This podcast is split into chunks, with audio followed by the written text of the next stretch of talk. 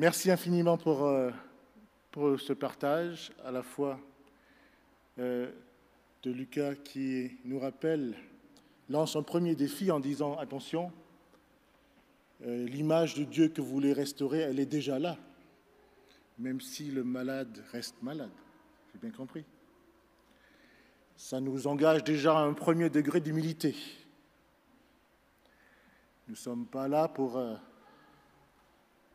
faire une image ou ramener, ramener le malade à notre image, notre image de Dieu, le prendre tel qu'il est.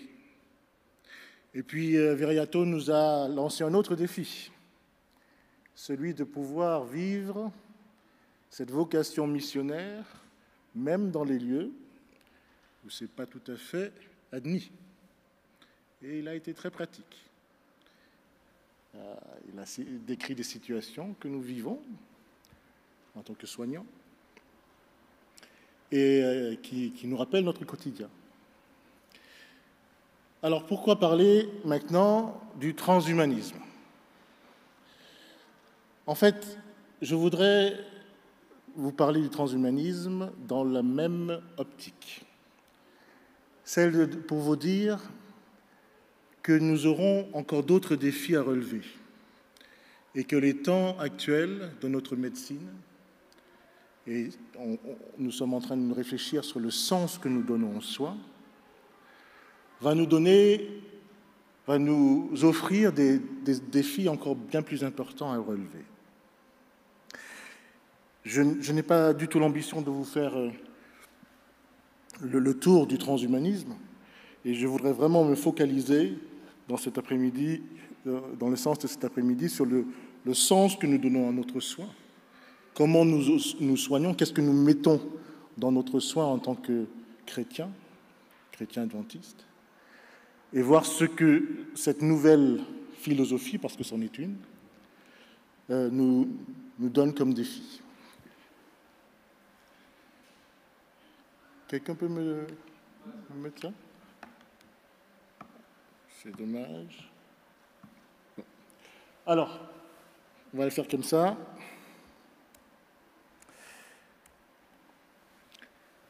Qu'est-ce que le transhumanisme? Alors la, la, définition la plus courte qu'on trouve, c'est celle de, de l'Oxford Dictionary. Le transhumanisme est une croyance ou une théorie que l'espèce humaine peut dépasser ses limites physiques et mentales actuelles grâce au développement de la science et des technologies. Bon, c'est pas mal. Euh.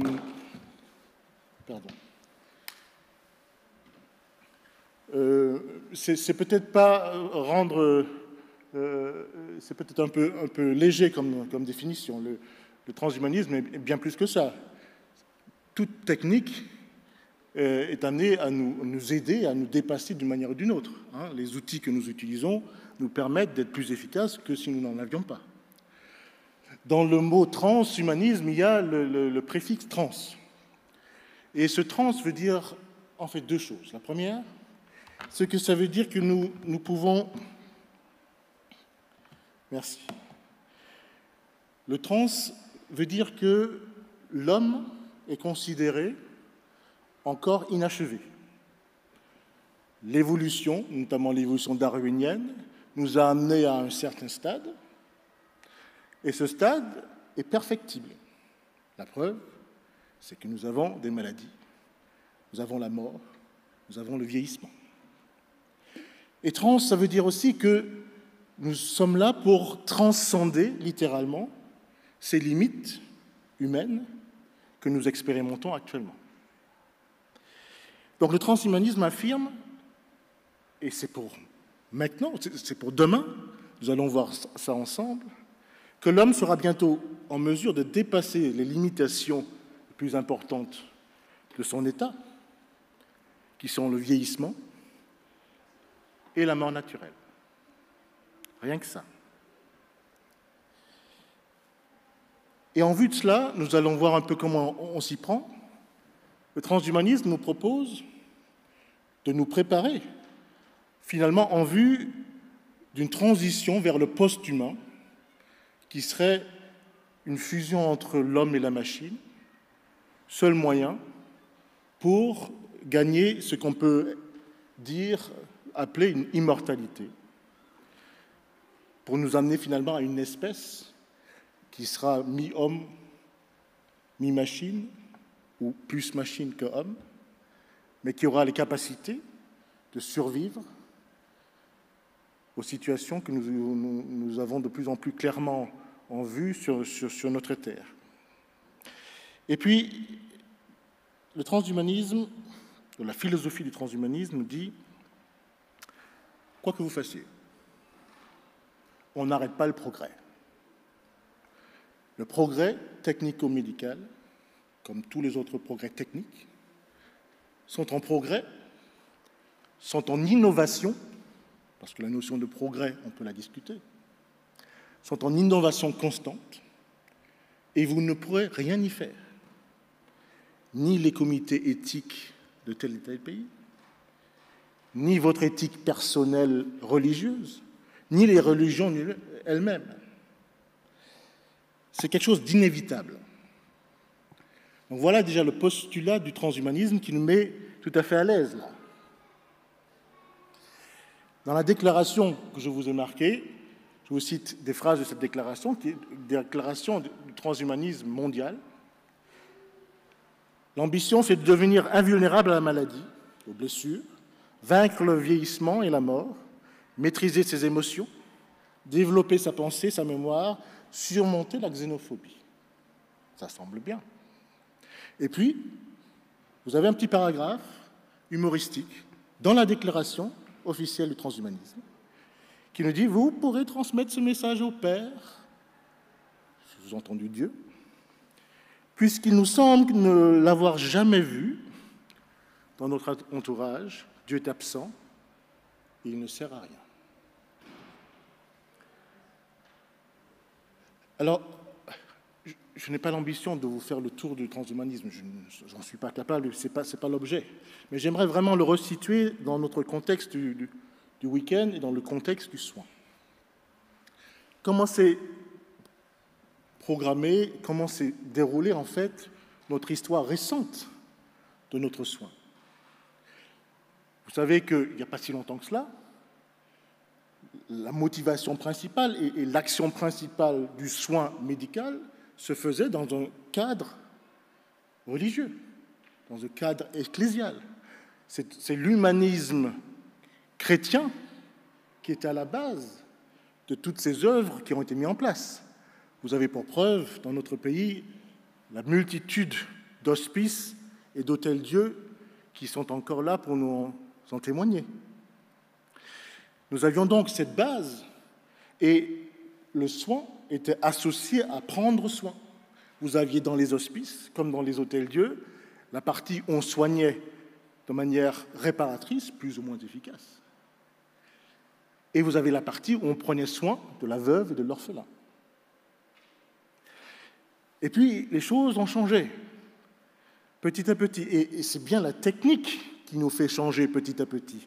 La technicité de notre médecine qui nous amène de plus en plus à changer notre modèle de, euh, sens du soin.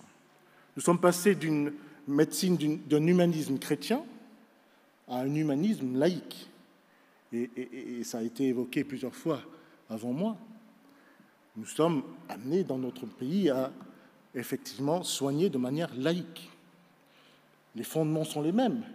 C'est-à-dire que voilà, la dignité humaine euh, euh, laïque a remplacé la dignité humaine chrétienne. Mais nous sommes encore en phase avec ces, principes et nous pouvons euh, soigner assez aisément en gardant la partie religieuse privée. Le sanitaire s'est séparé du social et nous sommes arrivés là à une médecine que nous connaissons bien, dans laquelle nous sommes ancrés, qui est la médecine thérapeutique. Et puis petit à petit, nous avons glissé encore vers une technicité de plus en plus importante dans notre médecine, une spécialisation de plus en plus de notre médecine. Je me rappelle, j'ai, dans, mes années d'internat, je me suis intéressé, euh, j'ai passé mes brevets de, plongée, et, donc je me suis intéressé à la médecine hyperbare. La médecine hyperbare, c'est une médecine extrêmement sophistiquée, aux limites de, des capacités humaines, Nous ne sommes plus dans la médecine réparatrice, Ni même dans la médecine thérapeutique. Il y a là quelque chose qui, qui a déjà dépassé le cadre de la médecine purement thérapeutique. Et puis si vous, prenez la définition de la santé, la plus récente que nous donne l'OMS, qui a été déjà citée plusieurs fois pendant ce congrès, on est là dans la santé est un état de complet bien-être physique, mental et social, qui consiste pas seulement, et on le précise bien, en l'absence de maladie ou d'infirmité. Si je vous demandais de me donner la définition du bonheur, comment vous me la donniez Est-ce que ça ne ressemble pas à la définition de la santé? Autrement dit, on a donné finalement au corps médical ou aux soignants la tâche de vous s'occuper non pas seulement de la maladie, mais du bonheur santé. Et vous voyez, on part là encore plus loin dans des considérations de médecine méliorative. C'est-à-dire que nous ne sommes pas là pour juste pallier à un problème, à une, déficience, mais nous sommes là aussi d'emblée pour peut-être même améliorer les choses, augmenter les capacités et voir si effectivement on peut aller dans le sens d'un meilleur état humain. Et c'est là que s'introduit petit à petit cette philosophie intégrante du transhumanisme. Tout ça, ça a été amené, guidé, drivé par les différentes révolutions techniques que nous avons eues dans notre, médecine. Vous pouvez faire, la, la prochaine, vous ne l'avez pas C'est moi Pardon. Et donc, nous sommes là avec les, avancées techniques qui, se sont, qui ont jalonné en fait la transformation de notre médecine euh, réparatrice vers notre médecine améliorative. Et actuellement, la philosophie transhumaniste que je vous ai décrite s'appuie justement sur une révolution technique, sur une convergence de, différentes technologies qui actuellement nous font faire un bond exponentiel dans la technicomédecine. Et vous avez tous entendu parler de ce sigle NBIC, qui est en fait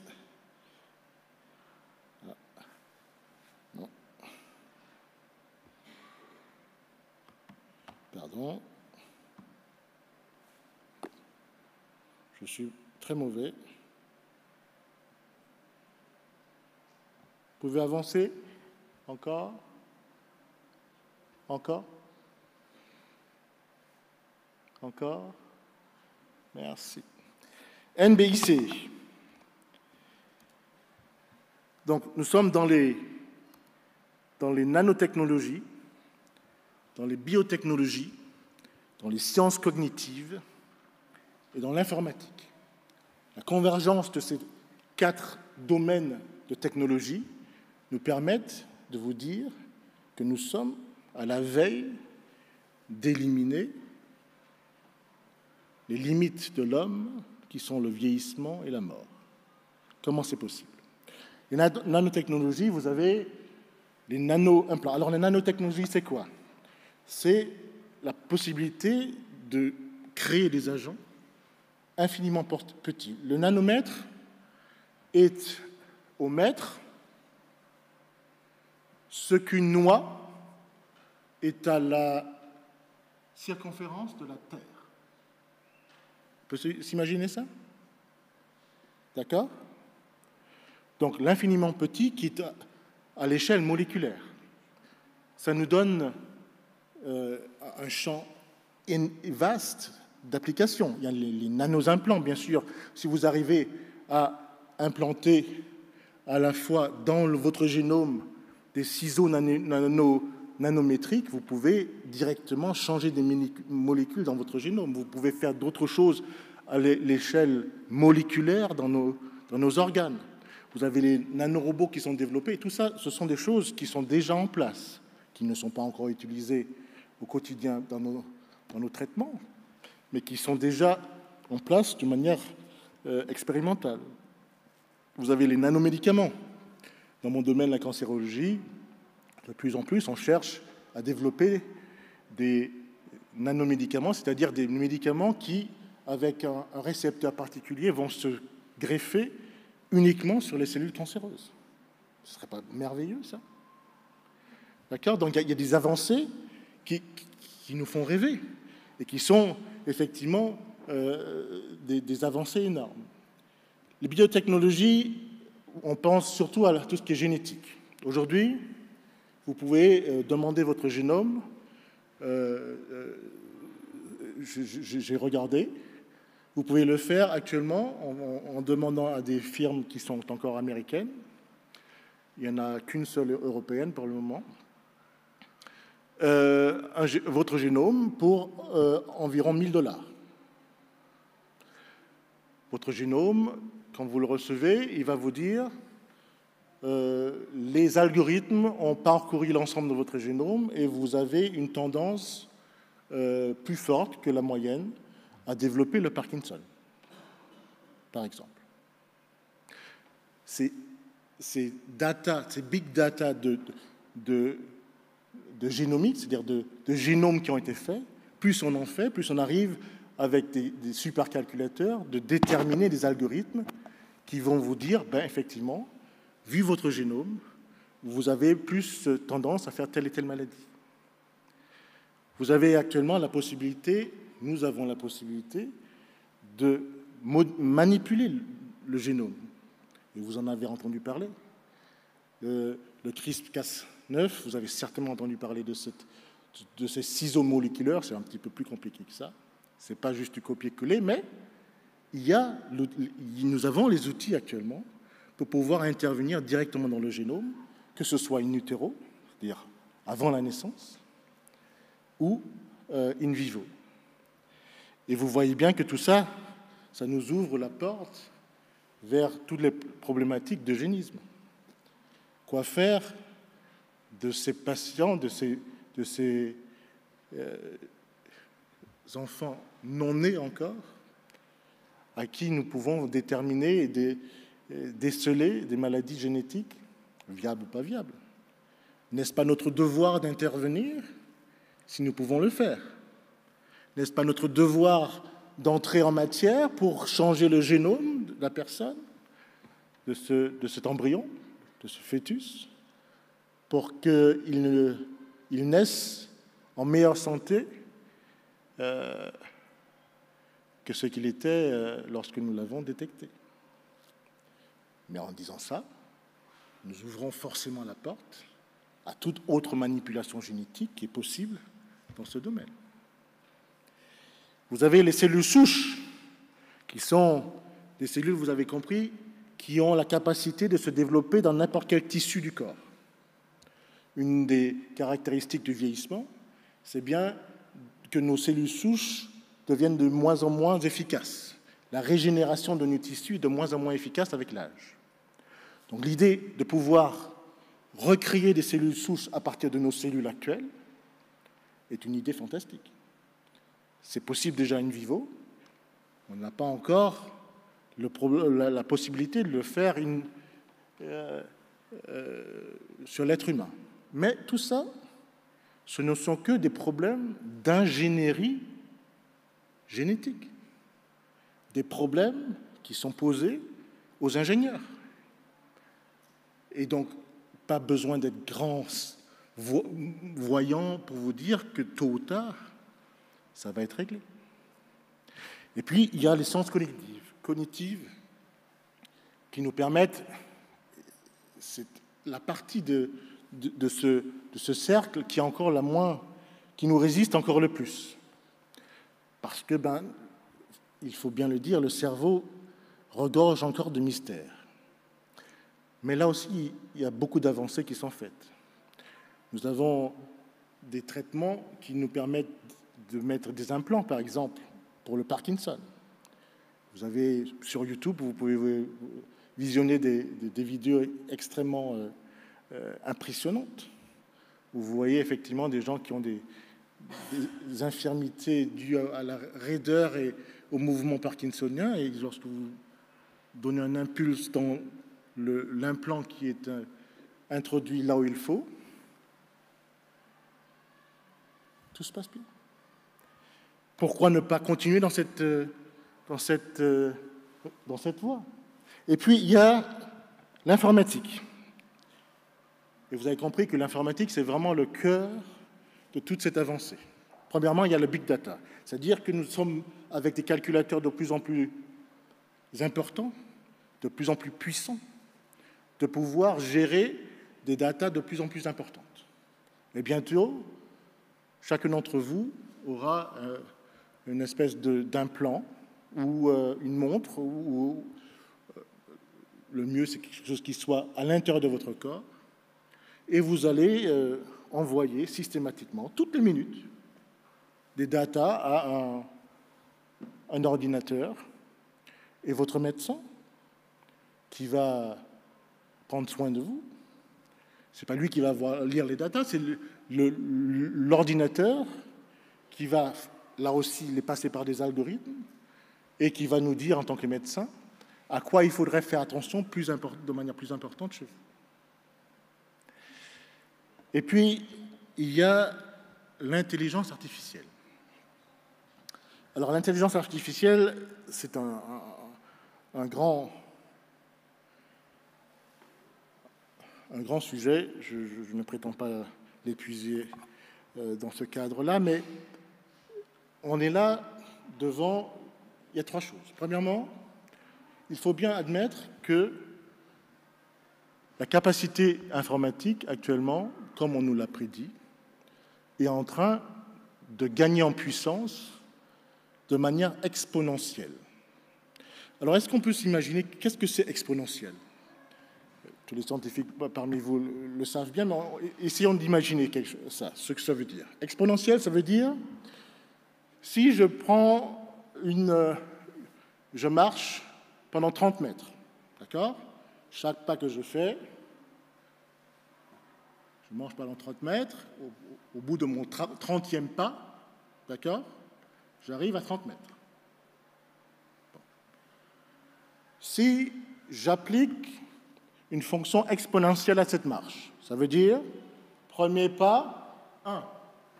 Deuxième pas, je fais deux pas. Troisième pas, troisième pas, je fais combien? Quatre pas. Et ainsi de suite.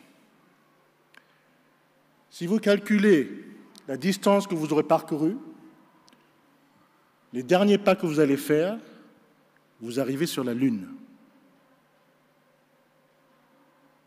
Comprenez ça?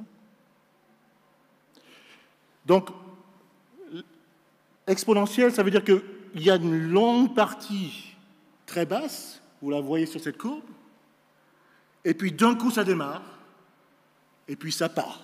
Et c'est sur les derniers pas, sur les dernières secondes, que les choses arrivent, alors que nous, étions encore il y a deux ou, trois séances avant, ben, encore sur la Terre.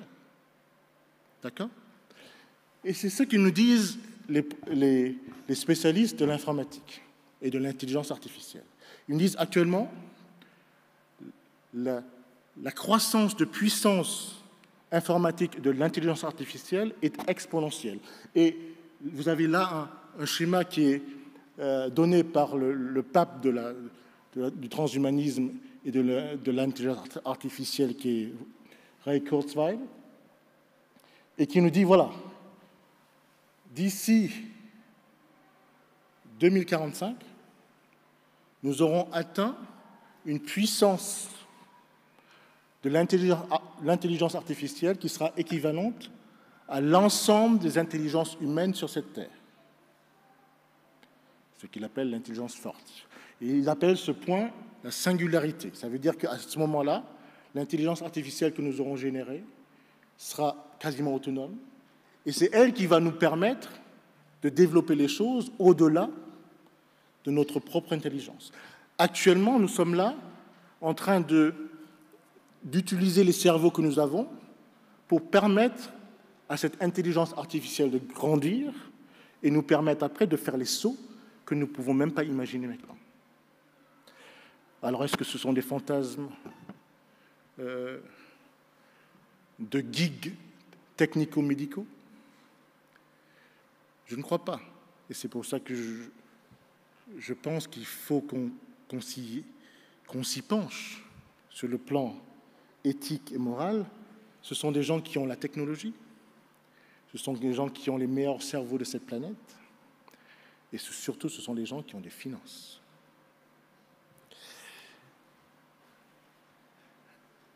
Qu'est-ce que ça va changer pour nous? Alors vous allez dire, bon, la médecine va rester quand même quelque chose qui ne pourra être fait que par des humains. Détrompons-nous.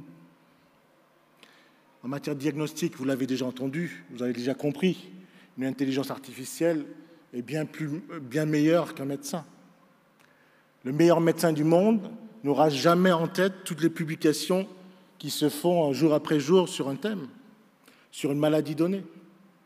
Il n'aura jamais en tête, aussi expérimenté qu'il soit, les nouveaux traitements qui sont en cours. Si vous avez une intelligence artificielle qui peut, à tout moment, 24 heures sur 24, mettre ça en route, vous serez mieux traité par l'intelligence artificielle que par un médecin. C'est évident. Et vous avez le fameux ordinateur Watson, vous avez entendu parler de ça, qui a fait plusieurs examens et plusieurs tests qui ont été faits, par exemple sur les taches que nous avons sur nos peaux pour déterminer si les mélanomes ou les taches noires sont effectivement des mélanomes ou pas. Et donc, il y a, des études véritables en double aveugle qui ont été menées, et les ordinateurs, systématiquement, ne sont pas une, deux, trois fois meilleurs que les médecins, mais dix, cent fois meilleurs que les médecins. Même chose pour l'examen des radiologies, par exemple. Vous avez déjà actuellement, je l'ai vécu personnellement, des centres en Inde surtout, où il n'y a plus de radiologues. Il n'y a plus que des secrétaires. Vos radios sont interprétées par des intelligences artificielles. Et ils ont bien meilleur taux euh, d'accurité que, que, ce que nous pouvons avoir en tant qu'être humain. Actuellement, en matière de cancer, en cancer du sein, j'ai des patientes qui sont dans des situations un peu particulières, tant par rapport à leur tumeur que par leur âge, par leur profil génétique. Actuellement, je suis pas obligé, mais on me demande, pour être vraiment dans les clous du progrès, d'envoyer le génome de ma patiente, tumorale et ce que j'ai prélevé dans son sang, à une boîte américaine, iPredict, qui va me renvoyer un résultat qui aura mouliné ce génome dans des algorithmes que je ne comprends pas et qui va me dire, voilà, cette patiente va bénéficier d'une chimiothérapie ou cette patiente ne va pas bénéficier d'une chimiothérapie.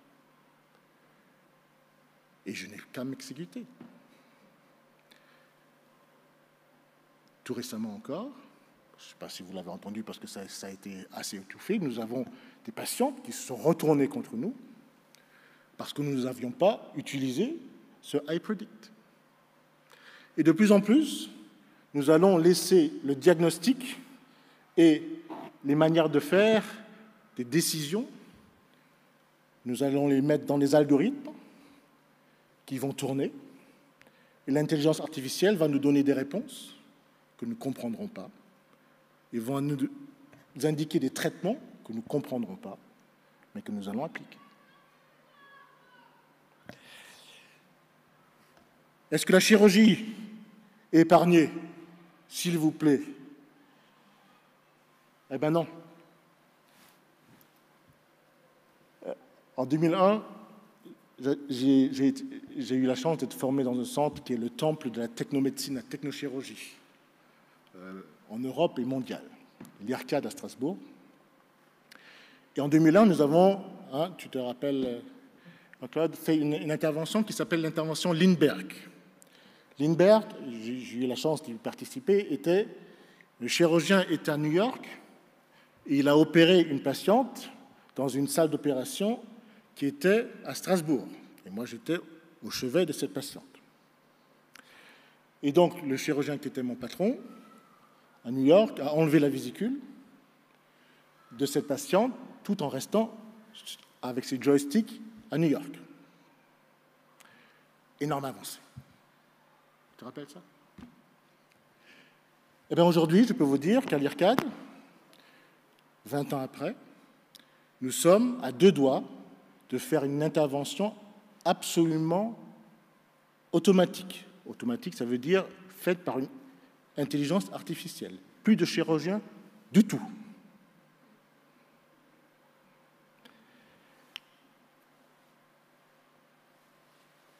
Qu'est-ce que ça veut nous dire?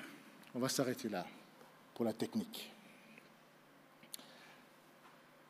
Je vous disais que je ne vous disais pas pour faire un pot de pourri de technique, mais pour réfléchir aux défis que peut nous poser cette vision transhumaniste. Quelle est l'anthropologie de cette vision transhumaniste? L'évolution darwinienne a fait son travail, nous a emmenés à ce que nous sommes, Homo sapiens. C'est la technologie, les avancées technologiques qui nous ont fait évoluer. Et maintenant, nous nous rendons compte que ben, la nature a finalement fait assez mal son travail parce que nous avons des limitations. Et des limitations assez importantes qui peuvent causer l'extension de notre, de notre espèce. Et donc nous sommes là en train d'utiliser l'ensemble des données que nous avons, l'ensemble des avancées technologiques pour faire de nous des hommes augmentés, des Homo technicus. Et puis, les transhumanistes vont plus loin. Actuellement, nous sommes les H, et nous le serons de plus en plus, que vous ne le voyez pas. Parce que la vérité, c'est que si jamais pour votre enfant du voisin, on a trouvé une puce qui le rend plus intelligent, je suis sûr que vous le voudrez pour votre enfant aussi. Que vous soyez adventiste, chrétien ou. Non? Ah, vous allez résister? Et puis, les transhumanistes nous disent voilà, lorsque nous aurons atteint la singularité, je vous en ai parlé, l'intelligence artificielle va nous permettre de uploader, de télécharger finalement l'ensemble de ce que nous sommes parce qu'ils estiment que nous sommes finalement que des informations. Vous êtes votre cerveau. Et du moment où vous êtes votre cerveau, si on arrive à télécharger la quintessence informationnelle de votre cerveau, on vous aura téléchargé. Et à ce moment-là, vous pourrez choisir le support sur lequel vous pouvez vivre. Machine complète, biologique ou semi-machine. Donc il y a là quelque chose qui nous emmène, la destinée, c'est bien l'immortalité, virtuelle certes, et surtout sans Dieu. Si avant nous étions là avec une, espérance que voilà, tu peux croire ou pas croire, existe-t-il Dieu ou n'existe-t-il pas? Si tu, tu quelqu'un de cartésien, raisonnable, tu vas pouvoir assumer qu'après la mort, il n'y a rien. Maintenant, on te demande, on te propose quelque chose. Tu peux continuer à espérer à une vie après la mort sans Dieu, quel que soit ton Dieu. L'anthropologie, la nôtre, part d'un point de création pour créer l'Adam. Il y a le péché et nous vivons actuellement dans un âge où nous sommes plutôt H, homme, moins. C'est ce que nous dit la Bible. Bien sûr, nous allons profiter aussi de, de l'homo technicus, mais ce que nous disons, c'est que le H-, il est prédominant. Et c'est bien la critique que le christianisme que l'anthropologie chrétienne peut faire au transhumanisme. Ce n'est pas seulement d'être récalcitrant, d'être des gens qui veulent, ne veulent pas embraser la, euh, embrasser la, technologie, les gens qui sont conservateurs. Ce n'est pas tellement ça. Ce que le christianisme peut reprocher au transhumanisme, c'est qu'il fait fi de deux choses. Premièrement, du péché. Ça veut dire que nous estimons qu'à l'intérieur de nous-mêmes, tels que nous sommes, aussi augmentés que nous soyons par la technologie, par la cyborgisation, l'homme a une, une tendance fâcheuse à faire ou aller vers le mal. Et ce n'est pas le fait de nous augmenter corporellement qui va faire de nous des êtres humains meilleurs. C'est ça que nous disons. Nous avons là, par notre culture biblique, et c'est ce que la Bible nous dit, pour pouvoir changer l'homme, le cœur de l'homme véritablement, mais la machine ne suffira pas.